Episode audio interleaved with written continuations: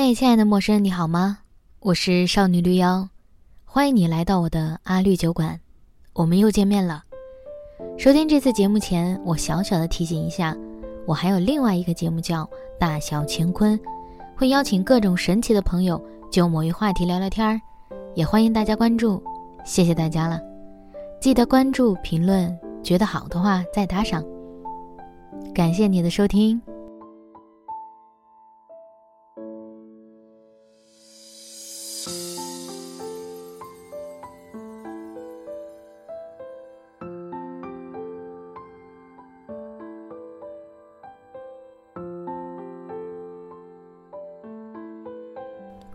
这个题目的时候，会不会有人跟着起起起来呢？想到这里，我就觉得很有趣，因为我已经跟着起起起来了。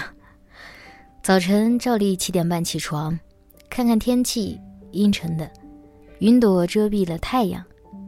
天气预报说这一周会下雨，我其实很期待下雨天气，因为这样我可以找到一个借口，不出门跑步或者不下楼跳绳。运动这件事情实在是一件太需要和自己的惰性对抗的事情了。但凡被惰性打败一次，就会被打败无数次。起床后，我习惯先刷一刷微博，刷一圈之后，基本就可以不再看微博了。而昨天的第一条是李光洙即将从 Running Man 下车。李光洙，Running Man，这两个关键词真是我许久未听到了。看到热搜的那一瞬间，只有一个感受：时间真的会带走一切，而这次带走的是很多年前陪伴我度过不少寂寞日子的快乐源泉。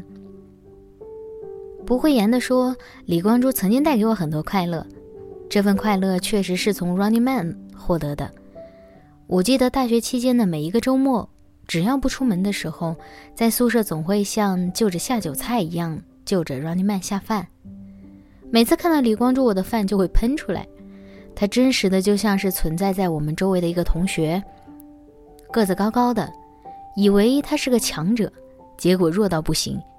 每次都耍小心机，每次又会被自己的心机耍到。他也爱占点小便宜，耍耍朋友们。可是你对他就是讨厌不起来，他的聪明和笨拙，极好的融合在一起。我去北京后，在很多个无聊的车站等待上车时，在很多个落寞的下班路上，也会点开一集看一看。我记得有一次好像是《泥塘挑战》，我在地铁里笑疯了，戴着耳机浑然不觉。发现周围人眼光后，我才知道我有多失态，但同时我又有多快乐，因为这让我忘却了我工作一天的烦恼，忘记了还有客户这一说，忘记了老板的责骂。这种被综艺治愈的快乐，从我不看《Running Man》后就很少遇到。早上跳绳的时候，我就在想这一番，其实并没有什么清晰的思路，我只是在想，或者说我一直在想，我们究竟应该追求什么呢？是快乐吗？问题先放在这里。最近我读完珍妮特·温特森的一本自传性质的《我要快乐，不必正常》。当听到这个书名就想下单了，对不对？这个名字太酷了。我们过得太正常了，我们应该起义，我们应该革命，我们应该要快乐，而不是正常。正常算什么呢？但在我读过之后再回想，这个过程太痛苦了。珍妮特太痛苦了，她前半生都在努力搞明白正常、快乐、爱、被爱。如果你不知道珍妮特的名字，但你多少应该听过《橘子不是唯一的水果》这本书吧？就是他写的，没错了。他是被看似正常实则冰冷的家庭收养。温特森太太是个虔诚的基督徒，在温特森太太发现珍妮特私藏零花钱用来买小说时，便把她小说全部烧掉。在温特森太太发现珍妮特恋爱了，且喜欢的同样是女生。温特森太太便觉得这个女儿不正常了。后来是文学救赎了珍妮特，她从中获得了力量，最终在十六岁离家，通过自己的努力生存，还考上了牛津大学，成为一名不错的、出色的作家，笔耕不辍。可是他快乐吗？他不快乐。他说：“我永远在寻思着爱。”他在寻思的是如何被爱，如何去爱人。与其说他要的是快乐，不如说他更要爱，要真实的爱，不掩饰的爱，而不是基督徒眼中或者某些社会潜在规则当中的爱。快乐重要吗？其实人生在世，真正在追求的都不是快乐，快乐、愉悦、幸福都是副产品。比如说逛街时喝了奶茶。喝到第一口的时候会觉得哇，那是快乐，但是到了第十口、第二十口时，还能是快乐吗？已经不全然是快乐了吧。关于人生的追求，我们其实已经听过太多哲学家的理念，我们也都知道马斯洛需求模型，包括生理、安全、爱与归属、尊重、自我实现。我们对照着来看，其实会发现我们的需求是有所不同的。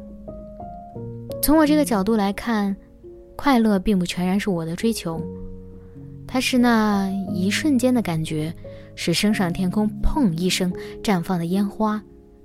快乐是想要我们继续做这些事情的一些催化剂，它不绵长，它还可能导致痛苦，导致烟花之后的灰烬。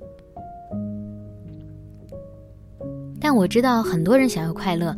很多人忘记了快乐的感觉，才去寻求快乐，才喜欢喝奶茶、打电动、做些刺激的事情。但这样的追求其实让快乐也变累了，因为它不是自然发生的，它是可以追求的。这样的快乐，快乐他自己也不会喜欢啊。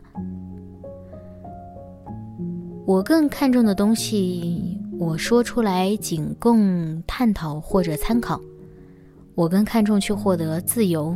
趣味，某种意义，每个人其实都能对这些说上几点，我们大概也都听烦了。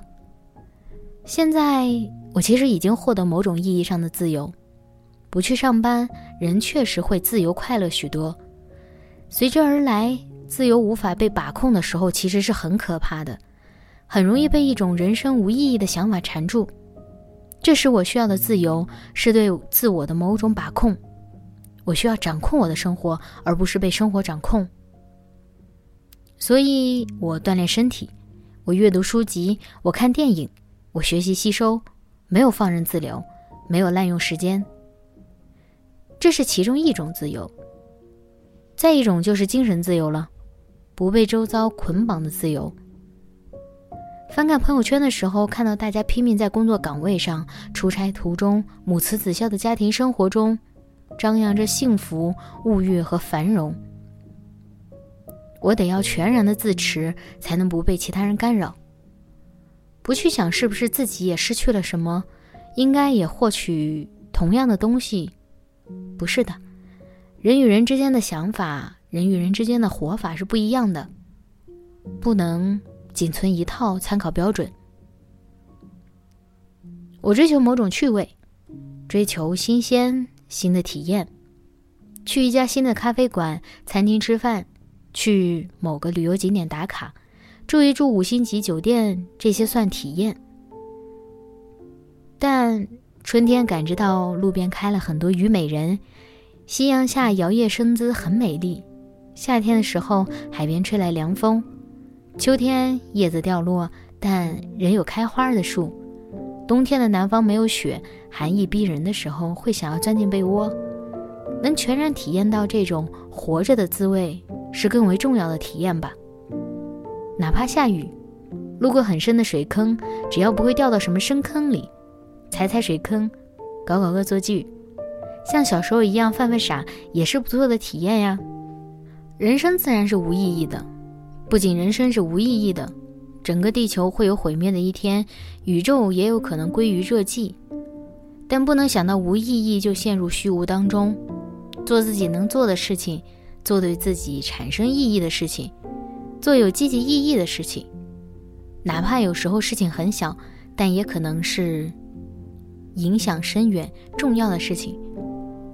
我突然看到一本放在手边的书，是美国的莎拉班布瑞斯纳写的《简单富足》。腰封上有一句话是这样的：“日常没有意义，任何事物便不会有意义。我想，其实就是这样的。关注到自己的日常，关注那些可能被忽略的小事，可能那些才是某种意义吧。什么是快乐星球呢？不必去追求，安然接受命运带来的各种或好或坏的馈赠，去做自己最真实的反应。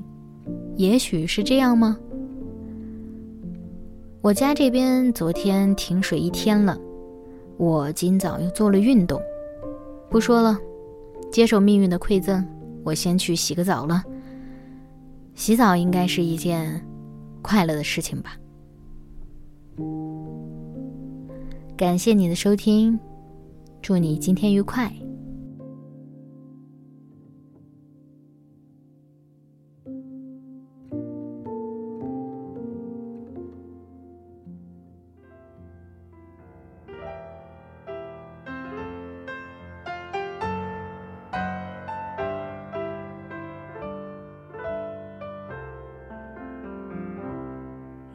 つ